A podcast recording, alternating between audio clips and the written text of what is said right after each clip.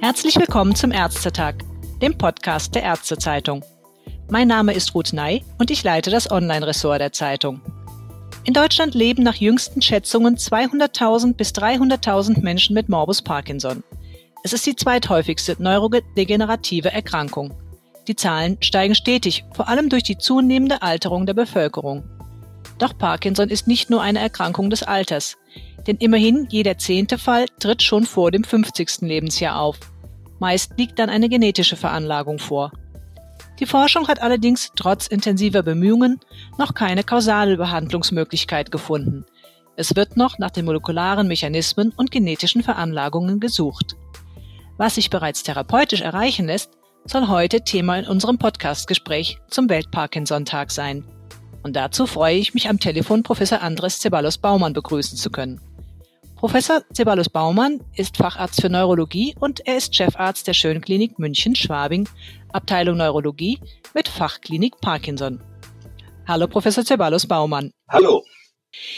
Professor Ceballos Baumann, die Hinweise auf die Schüttellähmung, wie Parkinson auch genannt wird, die soll es schon in frühchristlichen Texten geben. Erstmals wissenschaftlich beschrieben wurde die Erkrankung dann 1817 von dem britischen Arzt James Parkinson, dem Namensgeber und auf dessen Geburtstag am 11. April auch der Welt-Parkinson-Tag fällt.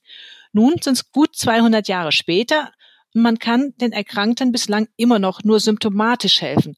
Was macht eigentlich die Erkrankung so tricky, dass man ihr nicht richtig beikommt? Ja, da gibt es verschiedene Gründe, warum das so ist. Also erstens haben wir es mit einer langsam fortschreitenden Neurodegeneration zu tun, die das gesamte zentrale Nervensystem betrifft. Zweitens, wenn sie klinisch diagnostizierbar ist, dann ist der Prozess schon im vollen Gange. Drittens, die motorischen Symptome, die ausschlaggebend sind für die Diagnose, bilden eigentlich die Spitze des Eisbergs. Also wir haben sehr viele nicht motorische Symptome, die eine große Rolle spielen, die die Lebensqualität teilweise sogar stärker beeinflussen können als die Kardinalsymptome der Krankheit. Viertens, die Krankheit ist sehr heterogen. Also wir haben Patienten, da beginnt sie mit 27 Jahren, dann eben bei über 80-Jährigen. Ähm, also da gibt es prominente Beispiele, wie Michael J. Fox oder auch der frühere Papst Johannes Paul. Fünftens, wir haben eine komplexe Interaktion zwischen Umwelt, Verhalten und genetischer Ausstattung. Es ist eine beispielhafte polygene Erkrankung. Allerdings gibt es auch einige seltene monogene Formen. Aber ich meine, ich möchte vorsichtig optimistisch sein. Wir befinden uns gerade an einer Wasserscheide in der Entwicklung der Therapie, wo wir jetzt, wie Sie schon vorhin angedeutet haben, wir mehr wissen über die zellulären Prozesse und auch die genetischen Ursachen der Parkinson-Krankheit. Mhm. Grundsätzlich weiß man ja, ganz wesentlich in der Pathogenese ist der Verlust an Dopamin produzierenden Nervenzellen in der Substantia nigra und der daraus resultierende Mangel am Botenstoff Dopamin. Und dann kommt es zu den Ablagerungen der Louis-Körperchen aus Alpha-Synuklein. Mhm. Das ist ja schon länger bekannt. Aber wo sind denn zum Beispiel jetzt die ganz aktuellen Fragestellungen, zum Beispiel auch in der Forschung, die wichtig sind für einen möglichen kausalen Therapieansatz? Also Sie haben es angesprochen. Also auf der einen Seite sind die ganzen molekularbiologischen Erkenntnisse von großer Bedeutung. Die haben eben jetzt, die haben das Synuklein in, Wort, äh, in den Mund genommen. Synuklein ist gerade jetzt ein Ziel der therapeutischen Bemühungen, aber nicht nur das Synuklein, es gibt auch andere, die äh, Leucin, also LRK2-Kinasen sind auch ganz wichtig und da wird auch schon ähm, Entwicklung betrieben, wie man hier eingreifen kann. Wir wissen einfach viel mehr. Wir wissen auch über Risikofaktoren. Wir wissen, dass zum Beispiel Bewegung auch protektiv sein kann, um das um die Entwicklung einer Parkinson-Krankheit vorzubeugen. Wir wissen auch, dass Bewegung den Verlauf der Parkinson-Krankheit positiv beeinflusst. Also es gibt da eine ganze Menge an Entwicklungen und auch die Industrie tut sehr viel. Ähm, Sie haben es ja angesprochen, wir haben mit einer zunehmenden Inzidenz zu rechnen, mit einer Verdopplung der Parkinson-Zahlen weltweit. Mhm. Die Diagnose selbst setzt ja ebenfalls beim Dopaminmangel bisher an. Außer es gibt noch eine chirurgische Möglichkeit, da gehen wir vielleicht nachher nochmal drauf ein. Ja. Also es wird probatorisch auch L-Dopa gegeben, zum Beispiel auch um zu prüfen, ob sich damit eine Bewegungsverlangsamung und eventuell das Zittern mindern lassen. Ja. Das haben Sie vorhin selbst schon angesprochen. Die ersten Anzeichen werden oft verkannt, sondern dann, wenn die Diagnose gestellt wird, ist die Krankheit schon eher weiter fortgeschritten. Was sind denn zum Beispiel verlässliche Anzeichen, auf die man schon im Vorfeld achten sollte, um vielleicht erste ja, Warnsignale nicht zu übersehen? Ja, also die Diagnose der Parkinson-Krankheit ist eine klinische Diagnose. Es gibt keinen Bluttest, kein kranielles MRT, kein Scan, der die Diagnose äh, sichert. Also es kommt weiterhin darauf an, dass man dem Patienten gut zuhört, seine Krankengeschichte gut erfasst und dann überprüft, was der neurologische Befund einem zeigt. Und das ergibt dann die Diagnose. Also alles andere ist, ja, ist Lametta, ist nice to have, aber wir brauchen es eigentlich für die Diagnose nicht. Deswegen, auf was muss man achten? Also die Verminderung an Motorik ist eigentlich das Wesentliche. Also sozusagen, wir sprechen ja von Akinese, Hypokinese, Bradykinese, das gilt es zu erkennen. Tremor betrifft weniger als 50 Prozent der Parkinson-Patienten. Also viele Parkinson-Patienten erleben den Krankheitsbeginn nicht mit einem Tremor. Das muss man sich immer wieder vergegenwärtigen, weil Parkinson wird mit Tremor gleichgesetzt. Und das ist nicht der Fall. Also gerade Patienten, die eben keinen Tremor aufweisen, die bereiten Schwierigkeiten. Also auch selbst in einem Land wie Deutschland mit äh, einer sehr guten ärztlichen Versorgung vergehen zwei Jahre, bis die Patienten, die nicht den charakteristischen Tremor haben, diagnostiziert werden. Wie erkennt man die ähm, Akinese oder Bradykinese, Hypokinese, die Begriffe werden im klinischen Sprachgebrauch verwendet, an einem Minus, an, einem, an einer Minderbewegung. Also es kann in der Mimik sein, eben die Hypomimie, auch die, das verminderte, die verminderte Spontanmotorik, die verminderte Gestik. Die Patienten haben einen geringeren Armpendel. Das führt dann auch zu Schmerzen in der Schulter. Also Schulterschmerzen sind zum Beispiel ein häufiges Symptom zu Beginn der Erkrankung, die dann auch eine falsche Therapie mit sich bringt, eine Diagnoseverschleppung. Das, die Kleinschriftigkeit, das ist wiederum charakteristisch. Also wenn jemand anfängt, kleiner zu schreiben, das ist etwas, was viele noch dann erinnern können.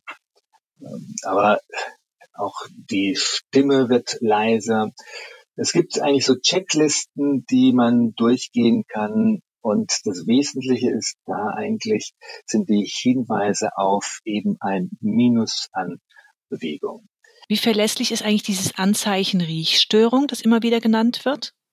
Also Riechstörung, das ist zwar in aller Munde, aber so in der klinischen Versorgung spielt es eigentlich keine Rolle, weil Riechstörungen sind viel zu unspezifisch. Gerade wenn sie älter werden, nimmt ihre Riechfähigkeit ab. Ähm, bei Rauchern sowieso, sie sind erkältet. Also es ist interessant, wenn man das weiß, wenn man es gehört hat, aber es ist nicht spezifisch und nicht sensitiv genug. Dann wäre eher der Blick noch, auch wenn es nur fünf Prozent ausmacht, wie Sie sagten am Anfang, auch einen Blick auf die Tremordiagnostik noch mitzurichten, weil da muss man dann auch zwischen anderen physiologischem Tremor differenzieren oder einer möglichen Kleinhirnläsion. Genau, da haben Sie vollkommen recht. Also bei dem Tremor ist es so, dass wenn ein Patient berichtet, er hat bemerkt einen Tremor beim Unterschreiben oder wenn er eine Tasse Kaffee in die Hand nimmt. Das ist eigentlich jetzt nicht der typische Tremor für den Parkinson. Tremor ist weiterhin die häufigste Fehldiagnose, also essentieller Tremor für ein Parkinson. Da werden dann Patienten mitunter mit nebenwirkungsreicher und teurer Medikamenten, Medikamenten über Jahre behandelt. Und da gilt es, sich genau zu überlegen, wann tritt denn der Tremor auf? Tritt der wirklich nur in Ruhe auf? Das wäre typisch für Parkinson. Wenn er bei Aktion auftritt, also beim Schreiben etwa. Das ist nicht mehr so typisch für Parkinson. Es gibt es Patienten, die also auch einen Haltetremor haben und das, das sind die Parkinson-Patienten, die am meisten dann unter dem Tremor leiden. Das sind die, die dann ein Glas in die Hand nehmen und dann initial kein Tremor haben, aber dann mit einer gewissen Latenz kommt es zu einem Tremor. Und das ist dann zum Beispiel sehr behinderlich beim Essen oder insbesondere beim Suppe löffeln. Wenn man dann weiter auf die Therapie blickt, man hat also jetzt den Parkinson diagnostiziert. Auch da geht es wieder um den Ausgleich des Mangels an Botenstoff Dopamin durch Medikamente wie L-Dopa, die Dopaminagonisten, MAO-B-Hämmer oder COMT-Hämmer. Worauf muss man dann nach Ihrer Erfahrung nach achten bei der Auswahl oder eventuell auch Kombination der Wirkstoffe? Gut, also bei jüngeren Patienten hat man eine größere Wahl, also weil man jetzt nicht eine Latte von internistischen Medikamenten schon vor sich hat und man möchte die Liste jetzt nicht noch verlängern. Also wichtig ist, dass man weiß, der Patient muss das auch wissen, die Therapie ist symptomatisch. Das heißt, die Medikamente sollen einen Nutzen bringen. Es bringt nichts, die Medikamente einzunehmen, weil sie, weil es so in den Leitlinien drinsteht oder weil es so verschrieben worden ist. Der Patient muss, wenn er zum Beispiel unerwünschte Wirkungen in Kauf nimmt, unterm Strich eben mehr profitieren davon. Und das ist häufig ein Thema, was vernachlässigt wird. Also wir sehen viele Patienten, die Medikamente über einen längeren Zeitraum einnehmen und sie haben davon keinen Nutzen, sogar häufig unerwünschte Wirkungen. Das heißt, lieber eine kurze Zeit mal ausprobieren. Wie lang muss man einen oder nach welcher Zeit spätestens sollte man merken, es ändert sich oder bessert sich was, dass man dann sagt, okay, das ist jetzt der falsche Weg, ich muss auf einen anderen Wirkstoff switchen?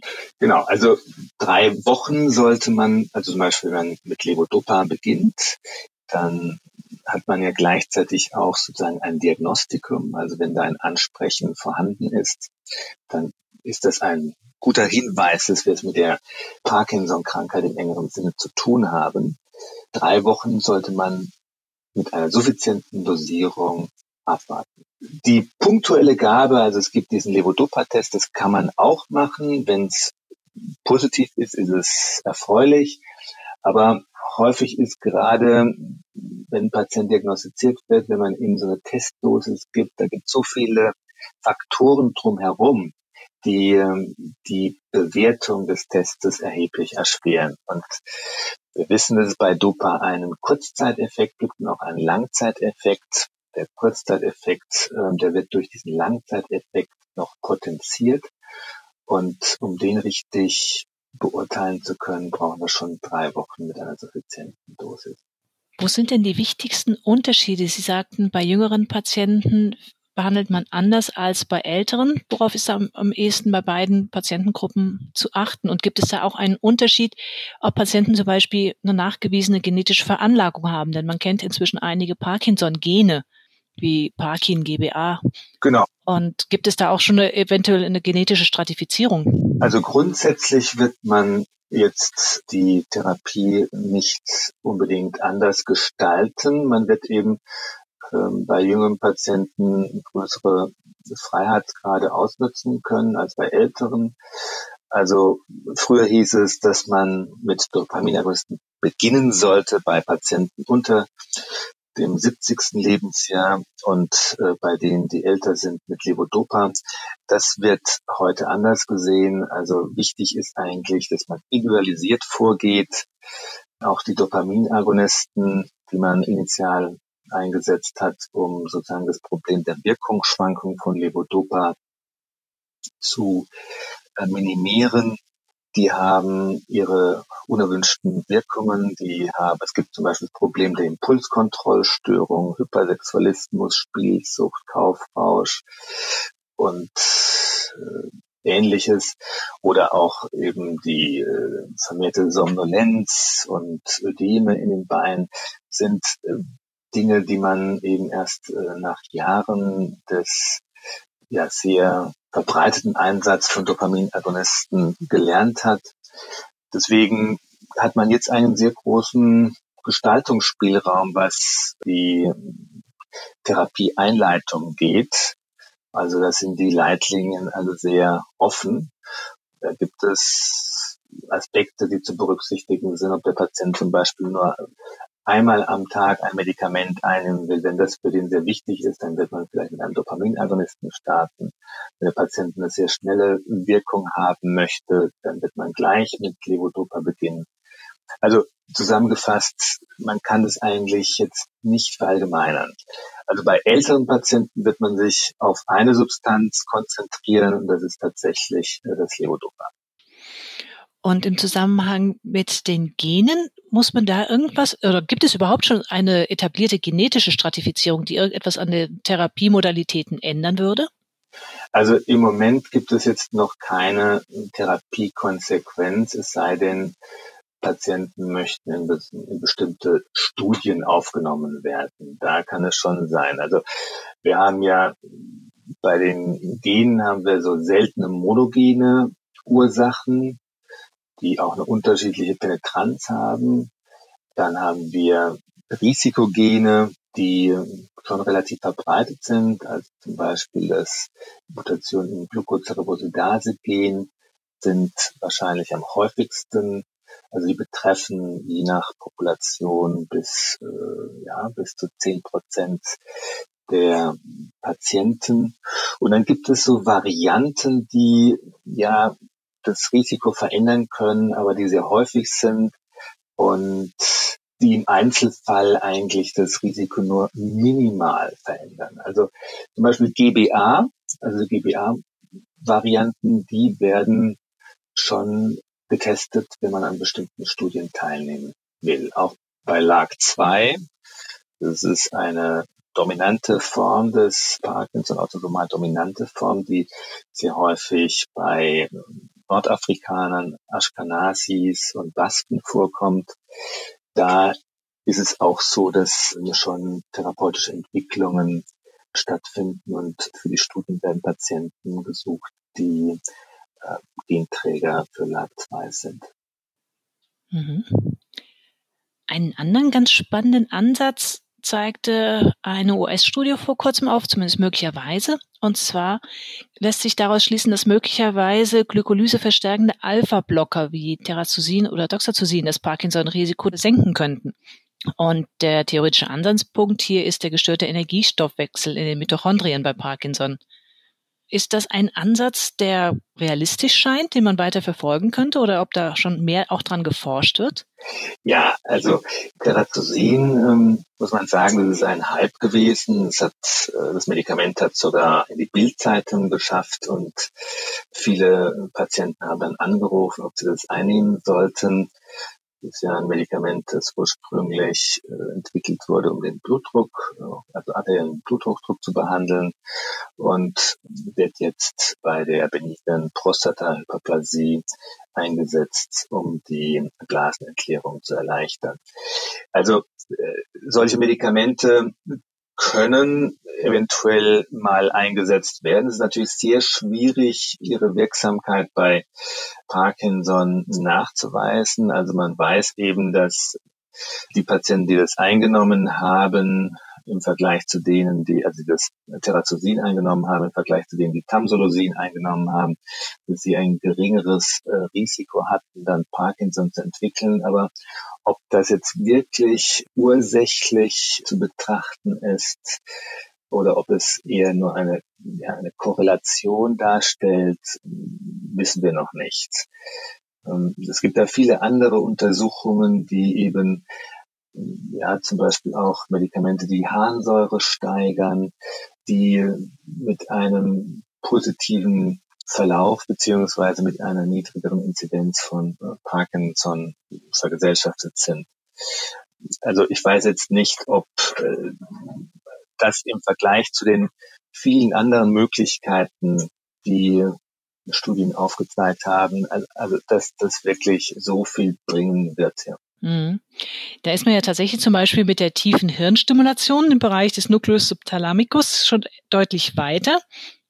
Zum Beispiel gibt es ja aktuelle Daten aus 2020. Da haben drei Studien, äh, also die ergaben diese aktuellen Daten, dass drei Stunden mehr On-Phasen damit erreicht werden können. Wann sehen Sie selbst denn die Option für diese Anwendung, dass man die tiefe Hirnstimulation bei einem Parkinson-Patienten anbietet? Und wann würde man es nicht machen? Also die tiefe Hirnstimulation hat heutzutage einen etablierten Stellenwert in der Behandlung von Parkinson-Patienten. Das ist eine Behandlung für Patienten mit Wirkungsschwankungen der Dopamedikation genauso wie andere geräteunterstützte Verfahren, wie eben die kontinuierliche Infusion von Dopa in den Dünndarm, wie einer PEC oder von Apomorphin, einem Dopaminergonisten subkutan über batteriebetriebene Pumpen. Das ist vergleichbar mit, wie mit einer Insulinpumpe beim Diabetiker. Wir selbst führen ja circa 30, also im Team circa 30 bilaterale Implantationen von Elektroden in den Nucleus subthalamicus durch. Da sehen Sie schon, es ist eine Therapie für eine kleinere Gruppe von Patienten, also 30 äh, bilaterale Implantationen äh, im Jahr. Das ist, ähm, macht eigentlich wenige Zentren. Und ähm, es ist eben nun mal ein aufwendiges Therapieverfahren und die Indikation muss sehr gut überlegt sein. Also bei jüngeren Patienten also man sagt biologisch unter 70, die eindeutige Wirkungsschwankungen, am besten auch mit Dyskinesin, also Überwiegung haben, mit einem nicht so langen Verlauf, die körperlich und kognitiv ansonsten fit sind und keine sogenannten Achsensymptome wie Sprech-, Schluck- und Gleichgewichtsstörungen im Vordergrund ihrer Problematik haben, ist es etwas, was unbedingt angeboten werden sollte. Letztlich muss es dann der Patient selbst entscheiden. Es ist ja eine Operation, die bei vollem Bewusstsein stattfindet. Es wird als ein sehr großes Live-Event von den Patienten erlebt. Und das müssen die Patienten dann auch wollen. Mhm. Wenn Sie vielleicht noch einen Ausblick geben wollen. Sie hatten am Anfang schon gesagt, Sie sind da vorsichtig optimistisch, dass sich da doch etwas bewegt im Bereich der Therapie. Wo würden Sie jetzt persönlich am ehesten Therapiefortschritte erwarten? Und was müsste auch sonst noch in der aktuellen Versorgung verbessert werden? Also, wir, wie schon erwähnt, also die solche, also Synuklein, da gibt es immuntherapeutische Ansätze. Salopp äh, sprechen Patienten von Impfungen.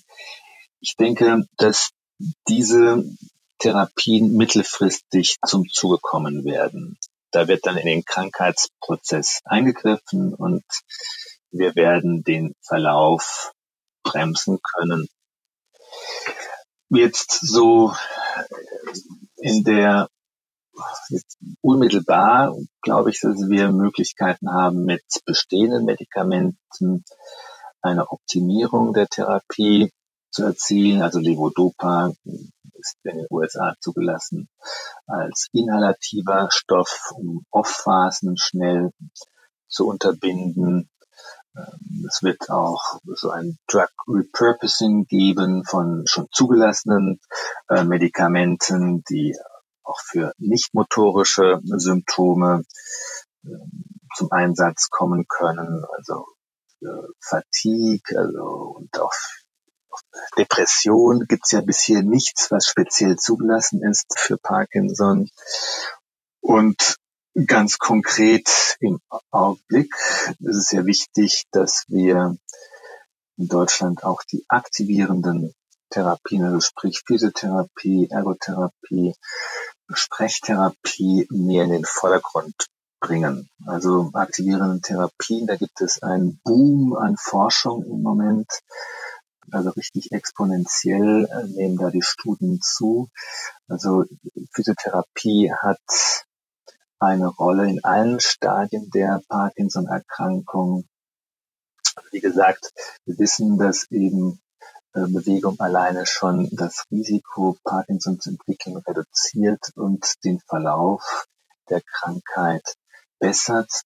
Deshalb haben wir hier in München auch mit der AOK und äh, dem Institut für Biometrie und Epidemiologie an der LMU München ein Projekt, ein Modellvorhaben ins Leben gerufen, das Münchner Parkinson-Netzwerk Therapie, ähm, abgekürzt Panther, in dem speziell ausgebildete, ambulant tätige Physiotherapeuten, Parkinson-Patienten äh, außerhalb des Krankenhauses behandeln, um auch diese Sektorengrenze etwas aufzuweichen und die Entwicklungen in den aktivierenden Therapien auch in die Fläche zu bringen. Mhm. Ein spannendes Projekt.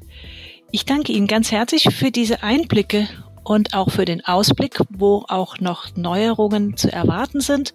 Und das macht ja doch ein bisschen Hoffnung, dass sich etwas im Bereich der Parkinson-Therapie verbessert. Ganz herzlichen Dank, Professor Zeballos Baumann. Vielen Dank Ihnen.